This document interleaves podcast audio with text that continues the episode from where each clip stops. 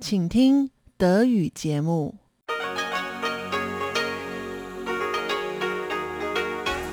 Hier ist Radio Taiwan International. Herzlich willkommen zum 30-minütigen deutschen Programm von Radio Taiwan International. Am Mikrofon begrüßt Sie Tatjana Romig. Folgendes haben wir heute am Donnerstag, den 28. Oktober für Sie im Programm. Zuerst die Nachrichten des Tages, gefolgt von Taiwan 3D. Lukas Klipp berichtet heute über die Ke-Ai-Kultur, all das, was in Taiwan als niedlich empfunden wird. Und zum Abschluss rund um die Insel mit Elon Huang.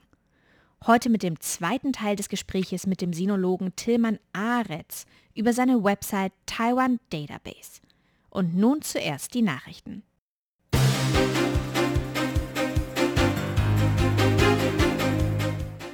Sie hören die Tagesnachrichten von Radio Taiwan International. Die Schlagzeilen.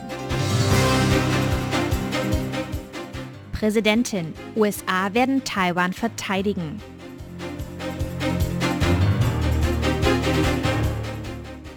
Außenminister wird Brüssel besuchen. Und Litauen plant Eröffnung des Vertretungsbüros Anfang 2022.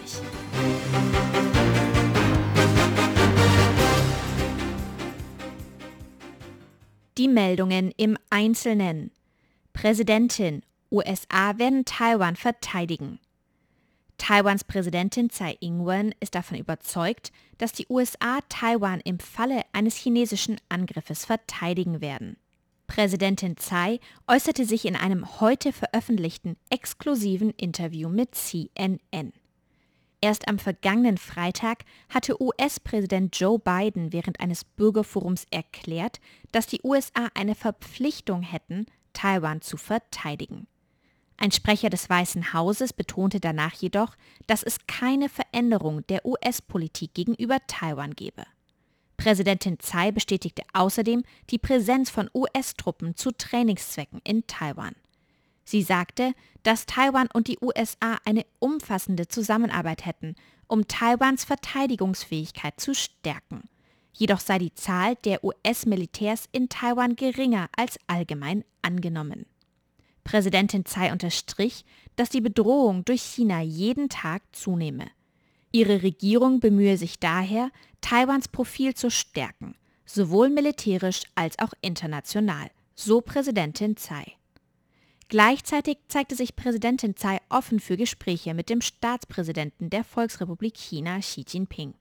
Sie hoffe, dass Xi mit der taiwanischen Regierung in Austausch treten werde, um die Situation in Taiwan besser zu verstehen. Eine verbesserte Kommunikation beider Seiten könne Missverständnissen und Fehleinschätzungen vorbeugen, so Präsidentin Tsai. Außenminister wird Brüssel besuchen. Taiwans Außenminister Joseph Wu wird während seiner Europareise auch Brüssel besuchen. Das schrieb Politico heute mit Verweis auf einen Besuch von Außenminister Wu. Gestern hatte Außenminister Wu in Prag den Bürgermeister von Prag Stenek Hrib getroffen. Während des Treffens bedankte sich Außenminister Wu für die Spende Tschechiens von 30.000 Dosen des Covid-19-Impfstoffes von Moderna. Außerdem diskutierten die beiden Kooperationen zwischen Taiwan und Prag wie einen bilateralen Jugendaustausch. Über den Aufenthalt von Außenminister Wu in Brüssel wurden bisher keine Details bekannt gegeben. Der Vorsitzende der China-Delegation des EU-Parlaments Reinhard Bütikofer sagte, er habe eine Nachricht erhalten, die den Besuch von Außenminister Wu in Brüssel bestätige. Auch ein EU-Sprecher bestätigte den Besuch, gab aber an, dass es sich um ein unpolitisches Treffen handle. Die chinesische Vertretung in der Europäischen Union reagierte verärgert. China lehne alle offiziellen Kontakte zwischen Taiwan und Ländern, die diplomatische Beziehungen zu China unterhalten, entschieden ab. So die chinesische Vertretung in der EU. Litauen plant Eröffnung des Vertretungsbüros Anfang 2022. Litauen plant Anfang 2022 die Eröffnung seines Vertretungsbüros in Taiwan. Das gab Litauens Wirtschaftsministerin Ojrin Amonaite gestern bekannt. Seit gestern hält sich eine Wirtschafts- und Investmentdelegation Taiwans in Litauen auf. Gestern Morgen nahm die Delegation an einem Handelsforum teil und unterzeichnete sechs Kooperationsvereinbarungen, unter anderem in den Bereichen Halbleitertechnologie, Biowissenschaften und Satellitentechnologie. In den kommenden Tagen sind Besuche bei litauischen Unternehmen und Forschungseinrichtungen geplant. Der Leiter der Wirtschaftsdelegation, der Vorsitzende von Taiwans Landesentwicklungskommission Gong Ming-Shin, sagte, dass während des Aufenthalts in Litauen ca. 100 Geschäftsverhandlungen stattfinden sollen. Löhne im öffentlichen Dienst sollen um 4% steigen. Ab dem 1. Januar 2022 sollen die Gehälter von Beamten, des Militärs und des Lehrpersonals in Taiwan um 4% erhöht werden. Das gab Taiwans Premier Su Tseng-Chang heute bekannt. Die Erhöhung der Gehälter im öffentlichen Dienst muss vom Parlament bestätigt werden. Wenn das Parlament den Entwurf billigt, wäre es die höchste Erhöhung der Gehälter in 25 Jahren. Die höchste Erhöhung in den letzten 25 Jahren betrug 3 Prozent. Ziel sei es, die Früchte des wirtschaftlichen Wachstums auch mit Arbeitern im öffentlichen Dienst zu teilen, so Premier Su. Die Statistikbehörde gab an, dass sich im Jahr 2022 die Gehaltskosten für Angestellte im öffentlichen Dienst auf 31,4 Milliarden Taiwan-Dollar, ca. 973 Millionen Euro belaufen werden. Ob die Renten von ehemaligen Angestellten im öffentlichen Dienst ebenfalls angeglichen werden, ist noch unklar.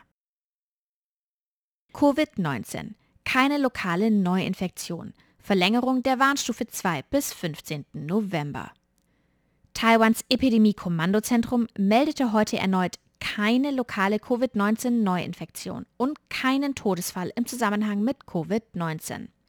Taiwans Gesundheitsbehörden registrierten jedoch sechs importierte Infektionen mit Covid-19 bei Reisenden aus Japan, Kirgistan, der Mongolei, den USA und dem Vereinigten Königreich.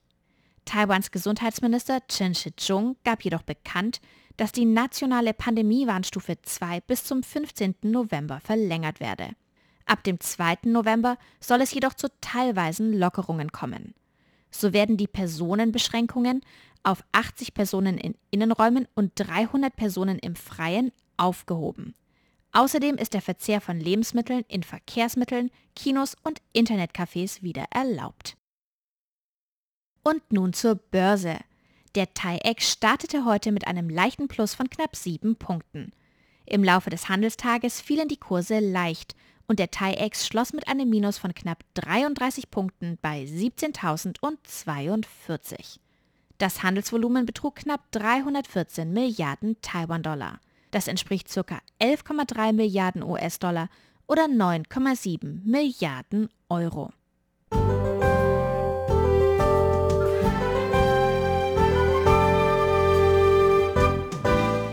Es folgt das Wetter. Heute ist es in Taiwan leicht bewölkt bis sonnig. Nur an der Ostküste bleibt es wolkenverhangen. Die Temperaturen liegen in Nord- und Zentral-Taiwan zwischen 21 und 30 Grad und in Südtaiwan zwischen 25 und 32 Grad.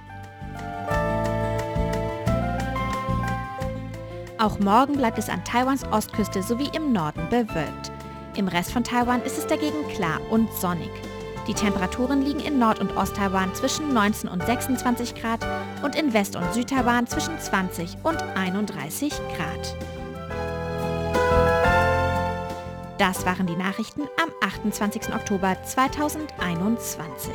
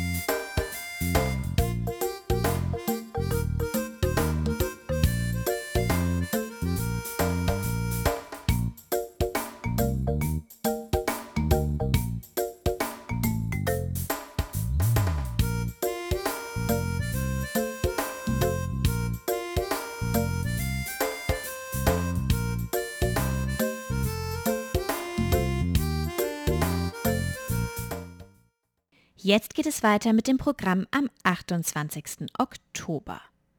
Hello Kitty und andere Comicfiguren, bunt verzierte Lebensmittel oder ein besonders unschuldiges Verhalten. All das gilt in Taiwan als Ke-Ai, als niedlich. Was es mit diesem kulturellen Phänomen auf sich hat, darüber berichtet Lukas Klipp heute in Taiwan 3D.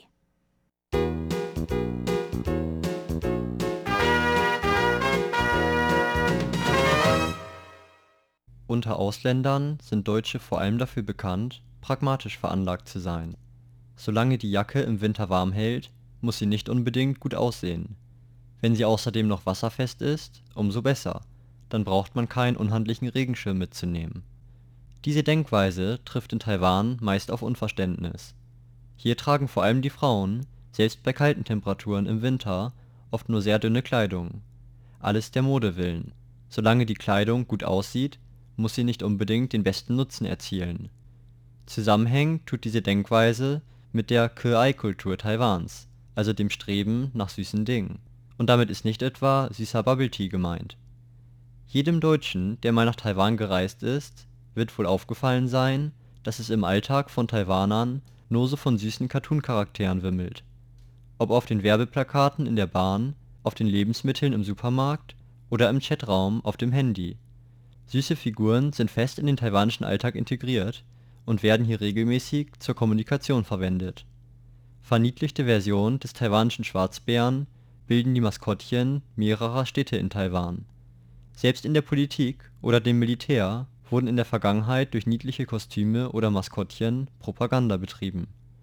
Auch in Tempeln findet man etwa verniedlichte Abbildungen von Gottheiten vor, welche nicht selten an den japanischen Manga-Stil angelehnt sind Handyschutzhüllen von Hello Kitty, kleine Taschen in der Form von Babypandas oder Schlüsselanhänger von Anime-Charakteren braucht man in Taiwan nicht lange zu suchen. Der Trend macht dabei nicht nur bei jungen Menschen Halt. Obwohl nicht jeder Taiwaner einen Hang für niedliche Dinge hat, ist es keine Seltenheit, dass man auf dem Schreibtisch einer 40-jährigen Frau am Arbeitsplatz die Figur der japanischen Katze Hello Kitty entdeckt.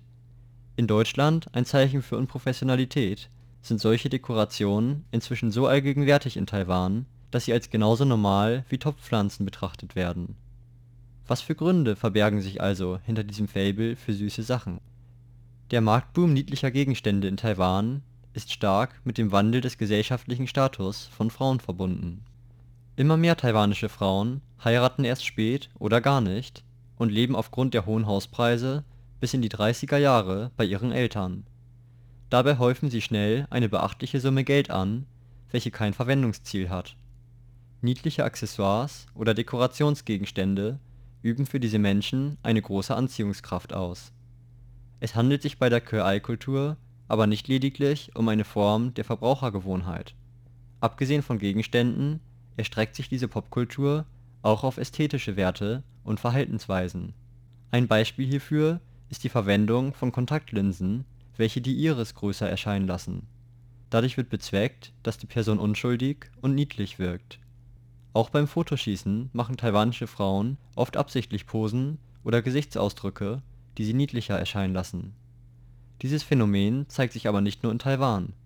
Ursprünglich aus Japan stammend, hat sich diese Kultur des Niedlichen auch in den umliegenden Ländern verbreitet und ist inzwischen fester Bestandteil des ganzen ostasiatischen Kulturkreises von Zeit zu Zeit bezeichnen Kritiker die Ke-Ai-Kultur als einen Ausdruck der noch immer vorherrschenden Geschlechterungleichheit in Ostasien.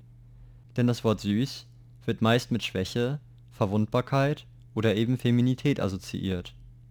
Und genau das ist es, was nicht wenige taiwanische Männer von Frauen erwarten. Auf die Frage, was für Qualitäten er an seiner Ehefrau schätzen würde, antwortete Huang, ein 35-jähriger Taiwaner dass sie aufmerksam sei und auf ihn hören würde. Damit spiegelt er die Werte wider, welche Konfuzius vor über 2000 Jahren als Voraussetzung einer guten Ehefrau genannt hatte. Doch man kann nicht abschreibend behaupten, dass niedliche Dinge somit veraltete Werte in der heutigen taiwanischen Gesellschaft reflektieren. Durch Einflüsse aus Europa und Amerika beginnen sich im 21. Jahrhundert die Werte junger Menschen in Taiwan stark zu wandeln. Zu erkennen ist das unter anderem daran dass es inzwischen zum Normalfall geworden ist, dass taiwanische Frauen im Arbeitsmarkt sehr präsent sind. Taiwan gilt, was Geschlechtergleichheit angeht, als eines der progressivsten Länder in Asien. Süße Kleidung und Schminke wird von taiwanischen Frauen also nicht als etwas wahrgenommen, das von ihnen erwartet wird und ertragen werden muss. Vielmehr ist es eine Entscheidung, eine Art Performance, welche aus eigenem Willen geschieht. Warum wählen taiwanische Frauen aber, in der Gesellschaft eine solche Maske zu tragen? Ein Grund könnte ein bestehendes Konfliktpotenzial zwischen den Geschlechtern darstellen. Die moderne taiwanische Frau wünscht sich, ein unabhängiges, selbstbestimmtes Leben zu führen. Der taiwanische Mann hingegen beruft sich allerdings oft noch auf die patriarchalische Ordnung, welche im chinesischen Kulturkreis über Jahrtausende hinweg unangefochten blieb und ihm die Vormacht in der Familie zukommen lässt. An dieser Stelle kommt den Frauen die Ke-ai-Kultur zugute. Denn indem sie sich niedlich verhalten, können sie dem Mann vorspielen, dass er noch immer die Machtposition innehabe. Dadurch, dass taiwanische Frauen sich im Alltag manchmal absichtlich kindlich verhalten, kann eine direkte Konfrontation mit dem männlichen Teil der taiwanischen Gesellschaft vermieden werden. Die Maske der Niedlichkeit mag für Frauen also der Schlüssel zu einem unabhängigen Leben in einer noch immer von Männern dominierten Gesellschaft sein. Ein anderer Erklärungsansatz ist der große Stress, dem Taiwaner im Alltag ausgesetzt sind. Taiwanern wird von klein an anerzogen, dass sie zu erfolgreichen Erwachsenen heranwachsen müssen. Und als Erwachsene haben sie mit den Erwartungen der taiwanischen Gesellschaft zu kämpfen. Denn als erfolgreich gilt man erst dann, wenn man einen guten Job hat, vor 30 geheiratet hat und sich im Falle des Mannes ein eigenes Haus leisten kann. Hobbys nachzugehen, die man als Kind gemocht hat, sind nicht notwendig, um erfolgreich zu werden und werden deshalb als Zeitverschwendung betrachtet. Diese Erwartung an Taiwaner, sich als Erwachsene zu präsentieren, weckt in vielen wiederum den Wunsch, wieder ein Kind zu sein. Eine Form der Erfüllung dieses Wunsches ist das Streben nach kindlicher Unschuld, auch wenn sie nur oberflächlich sein mag. Die Ka-ai-Kultur bietet das ideale Mittel dafür. Auch auf dem Handy eines Taiwaners ist der Wunsch nach Verniedlichung allgegenwärtig. Auf der Instant-Messaging-App namens Line, dem ostasiatischen Gegenstück zu WhatsApp, erfreuen sich Sticker des süßen Hasen Machko seit Jahren auch unter taiwanischen Männern großer Beliebtheit. Man sagt zum Gesprächspartner nicht länger „ Gute Nacht sondern schickt den Sticker eines schlafenden Hasen. Anstelle von „ Ich esse jetzt “wird der Sticker eines an einer Möhre knabbernden Hasen verschickt. Als ich eine taiwanische Freundin fragte, warum sie ihre Sätze nicht mit einem Punkt, sondern immer mit einem geschwungenen Bindestrich beenden würde, antwortete sie mir, dass ihre Sätze dadurch niedlicher wirken würden. Die Wichtigkeit von niedlichen Dingen im Leben eines Taiwaners zeigt sich auch direkt in der chinesischen Sprache in Deutschland verwendet man das Wort niedlich meist, wenn man von kleinen Tieren oder Babys spricht. In Taiwan hingegen ist das Wort Kö-ai oft gleichbedeutend mit schön. So kann etwa ein Hairstyle Kö-ai sein. Wird Essen in Taiwan als Kö-ai bezeichnet, so ist hier nicht von einem süßen Geschmack die Rede, sondern von dem Aussehen des Gerichtes. Im Widerspruch zum deutschen Sprichwort Spiel nicht mit Essen weisen viele Gerichte in Taiwan, insbesondere in Cafés nämlich eine gewisse Verspieltheit auf. Auch hier lassen sich Einflüsse aus Japan erkennen, die für ihre sogenannten Maid-Cafés berühmt sind. In diesen werden dem Kunden kleine Würstchen in Katzenpfotenform oder mit Ketchup gemalte Herzen serviert. Es verwundert also nicht, dass das Wort Kö-ai eines der ersten Wörter ist, welchem Ausländer in ihrem Chinesischbuch begegnen. Der Hang zu niedlichen Dingen ist inzwischen so allgegenwärtig in Taiwan, dass immer weniger Menschen ihm mit Überraschung oder Abneigung begegnen. Die Beliebtheit der japanischen Popkultur, welche die dort als Kawaii-Kultur bekannte Vorliebe für niedliche Dinge sogar noch stärker als Taiwan promoviert, wirkt ebenfalls einen großen Einfluss auf Taiwaner aus. Es ist also davon auszugehen, dass der Hang zu niedlichen Dingen in Taiwan noch für eine lange Zeit fortexistieren wird und in einigen Jahren dann vielleicht auch den Rest der Welt in seinen Bann zieht das war Taiwan 3D mit Lukas Klipp mit einem Beitrag über Taiwans Ke-Ai-Kultur. Der Sinologe Tillmann Aretz arbeitet seit 25 Jahren in Taiwan.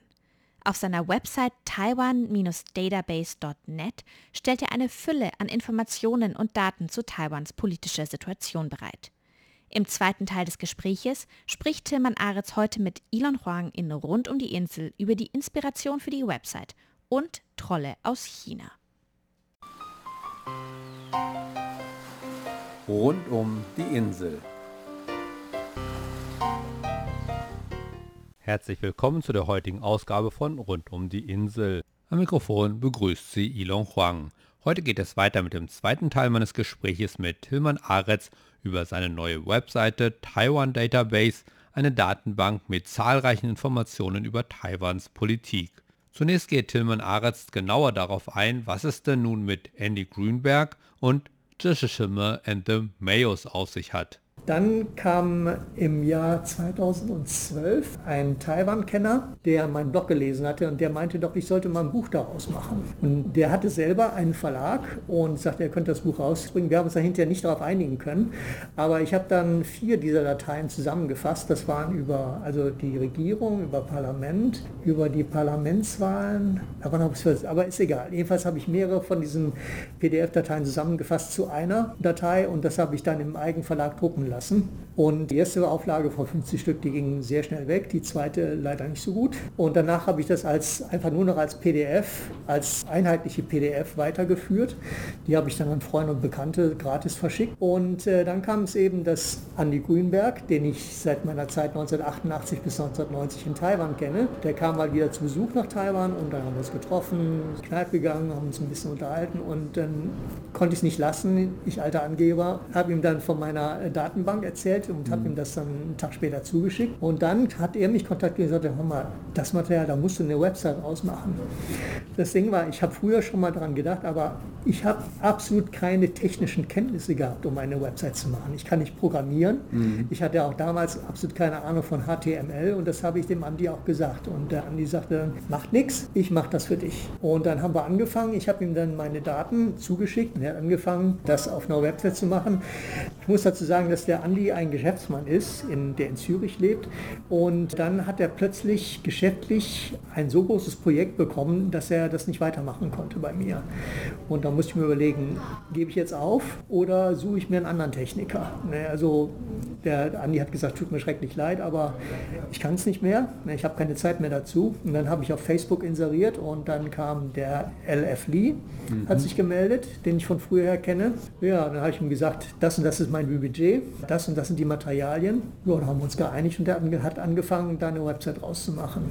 Jetzt, äh, warum ich die Band überhaupt erwähnt habe, es war eigentlich, als, als Andi noch in dem Projekt drin war, da haben wir dann auch die äh, Seite von der, also die, die Page von der Website About This Website bearbeitet und er hat dann vorgeschlagen, machen wir das doch unter anderem als Tribut für diese Band und er hat dann noch ein schönes Foto gehabt dafür, wo wir gerade einen Live-Auftritt hatten 1988 und ich fand es einfach klasse.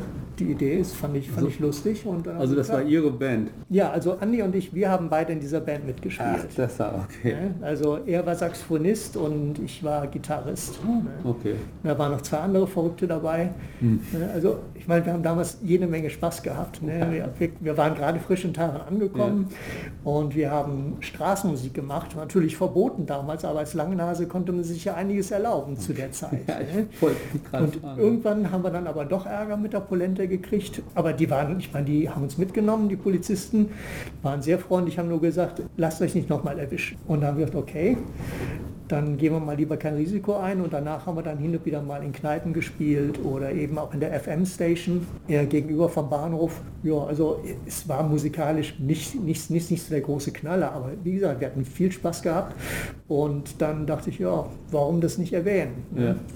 Es könnte natürlich sein, dass manche Leute keinen Sinn für Humor haben und denken, dass das meine Website entwertet, aber das sehe ich anders. Das glaube ich auf keinen Fall. Das ist auf jeden Fall eine, auch noch eine sehr schöne Anekdote. Ja. Und außerdem, wenn man die Informationen sieht, wenn man sich wirklich mit der Webseite beschäftigt und die Informationen sieht, dann weiß man auf jeden Fall, dass das dadurch nicht entwertet wird. Also das war dann Ihre größte Schwierigkeit. Gut, Sie haben ja schon angesprochen, diese technischen Aspekte, die haben Sie ja gelöst, indem Sie eben andere Leute gefunden haben. Aber wie war das mit so Informationen sammeln? Das haben Sie auch schon sehr lange gemacht. Und dann auch weiterdenken, Sie müssen dann wahrscheinlich auch die Informationen updaten. Ja, also das Datensammeln, das ist mühselig. Aber ich, schwierig würde ich das nicht nennen. Mhm. Also es ist, ich mache das seit Jahren. Also ich weiß inzwischen, wenn ich was suche, wie ich googeln muss zum Beispiel. Und sehr häufig war es ja so, dass ich im Internet nicht genügend Informationen bekommen habe, zum Beispiel über, eine Firma oder eine Institution. Und dann habe ich eben angefangen, diese Firmen oder Institutionen direkt anzuschreiben und ich habe dann auch gemerkt, wenn man die anschreibt, erstmal, man muss es auf Chinesisch machen. Man muss die, die Frage so formulieren, dass es für die Gegenseite der geringstmögliche Aufwand ist, die zu beantworten. Und auf die Weise habe ich eigentlich fast jedes Mal auf meine Schreiben Antworten bekommen. Mhm. Und dann auf diese Weise Material bekommen, das sonst nirgendwo im Internet ist. Weder mhm. auf Chinesisch noch auf Englisch. Ja. Ne, aber wie gesagt, es ist, es ist mühselig, aber nicht besonders schwer. Es ist nach wie vor ist für mich das Schwierige der technische Aspekt. Aber mhm. da habe ich durch LF Lee. Er hat mir sehr viel geholfen, mich da einzuarbeiten, was ich bis heute nicht kann. Das ist praktisch den Rahmen für eine Website zu bauen. Was ich mittlerweile gelernt habe, ist zumindest die Anfänge von HTML-Kodierung. Also im Prinzip brauche ich den Herrn Lee jetzt nur noch, wenn wirklich ein fundamentales Problem auftritt. Aber für die allgemeinen Aktualisierungen, das mache ich ohne ihn. Mhm. Zum Glück inzwischen. Weil es wäre mir auch peinlich, weil wenn ich ständig ihn nerven müsste, hier, ich brauche hier Hilfe, ich brauche da Hilfe, mhm. dann irgendwann würde er wahrscheinlich in die Luft gehen. Ne? ich meine, so gesehen, ich habe ihm damals gesagt, mein Budget ist so und so. Und gemessen an dem, was er geleistet hat, habe ich ihn eigentlich fast unterbezahlt. Mhm, okay. Also deswegen, also wenn es irgend möglich ist, mache ich die Sachen jetzt alleine. Mhm. Und bei HTML habe ich den Bogen zum Glück mittlerweile raus. Aber ich muss sagen, dass nachdem Andi gesagt hat, hört auf und äh, ich mit äh, Herrn Lee angefangen habe zu arbeiten, da war ein Punkt, wo ich bei HTML-Kodierung nicht weiterkam. Das war so März, April dieses Jahres. Und ich hab, irgendwann habe ich gedacht, ich lerne das nie. Und ich war so frustriert, ich war kurz davor, das Projekt aufzugeben. Mhm. Ne, und der Herr Lee hat zum Glück mich immer noch sanft ein bisschen vorwärts geschubst und hat gesagt, hier und da und so. Und dann habe ich mir gesagt, okay, ich mache noch einen ernsthaften Versuch, mich einzuarbeiten. Und dann habe ich zum Glück die Grundzüge und Strukturen von, von dem, was ich brauche, erkannt. Mhm. Zum Beispiel, wie ich das Programm, wie ich das codieren muss, wenn ich ein Bild einbette. Oder wie ich die Größe definiere ne, oder äh, Querverweise. So Sachen, die, ich, die waren für mich vorher ein Buch mit sieben Siegeln. Ja. Und zum Glück ist das für mich jetzt kein Schrecken mehr. Das ist ja ein Solo-Projekt von Ihnen, aber denken Sie, Sie können auf die Unterstützung der Regierung hoffen? Weil es ist ja doch ein interessantes Tool eigentlich auch für die Regierung oder überhaupt für Taiwan theoretisch. Das will ich gar nicht. So. Also wir haben, äh, das haben wir eben schon darüber gesprochen, wenn ich mich um die äh, Beteiligung der Regierung bemühe, dann wird das zur Folge haben, dass sie äh, inhaltlich mitreden wollen. Ja. Mhm. Ne, also das wird darauf hinauslaufen, dass die Beamten sagen, wir haben das letzte Wort. Also wenn wir das irgendwie finanziell oder mit sonstigen technischen Ressourcen fördern. nee, danke, das mache ich dann lieber selbst, weil da sind bestimmte Sachen, wo ich nicht bereit bin, äh, mir reinreden zu lassen. Mhm. Und ich würde dann wahrscheinlich recht große Kröten schlucken müssen. Das möchte ich nicht. Deswegen, also wenn ich jetzt meine äh, eventuell von der Jiangqing Jingo Foundation einen Zuschuss bekommen würde, dann würde ich mir das überlegen. Aber andererseits, ich habe ja kaum laufende Kosten mittlerweile. Mhm. Das sind die, ich habe die, die Kosten für die Domain, Kosten für den Server, aber das sind zusammen unter 100 Dollar im Jahr. Und das ist ja auch kein Projekt, wovon ich mir irgendwie Profit erhoffe. Mhm. Es ist ein Hobby von mir, es ist kein kommerzielles Unterfangen und mit sowas verdient man kein Geld. Ne? Und das, was ich bis jetzt an Geld reingesteckt habe, also Honorar für ein Lee und Domain und Server, das ist überschaubar. Sagt Tilman Aretz über seine neue Webseite Taiwan Database. Den Link zu der Webseite finden Sie natürlich auf unserer Webseite und auf unserer Webseite finden Sie tatsächlich auch noch eine etwas längere Version dieses zweiten Teils des Gespräches mit Tilman Aretz. Dort sprechen wir noch über die Frage, ob er Kritik oder Schlimmeres aus China befürchtet, weil er auf seiner Webseite zum Beispiel klarstellt, dass Taiwan alle Voraussetzungen eines eigenständigen Staates erfüllt. Diesen Teil des Gespräches mussten wir aus Zeitgründen auf die Internetversion begrenzen. Und damit verabschiede ich mich. Am Mikrofon war Ilon Huang. Vielen Dank fürs Zuhören. Das war rund um die Insel mit Elon Huang mit dem zweiten Teil des Gesprächs mit dem Sinologen Tilman Aretz über die Website Taiwan Database. Sie hörten das deutschsprachige Programm von Radio Taiwan International am Donnerstag, den 28. Oktober 2021. Unsere E-Mail ist deutsch.rti.org.tv. Im Internet finden Sie uns unter de.rti.org.tv. Über Kurzwelle senden wir täglich von 19 Uhr bis 19.30 Uhr UTC auf der Frequenz 5900 kHz. Wir sind auch auf Facebook, YouTube und Twitter vertreten. Ihnen vielen Dank fürs Zuhören und bis zum nächsten Mal bei RTI. Am Mikrofon war Tatjana Romig.